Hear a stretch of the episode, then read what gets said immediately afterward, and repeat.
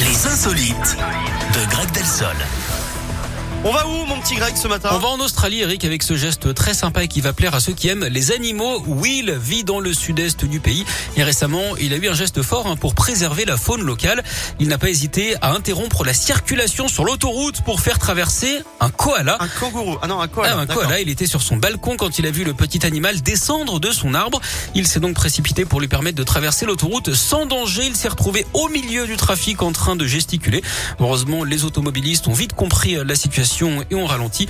D'ailleurs, en parlant d'animal mignon, Eric, savez-vous ce que dit, euh, ce qu'on dit d'un panda qui fait des progrès Qu'il a... qu'il y a un animal mignon, un panda qui fait des progrès. Non, je sais pas. Qu'il tient le bambou. N'importe quoi. Merci beaucoup, Greg. Mais je vous en prie. Commencez bien la semaine, dites N'est-ce donc.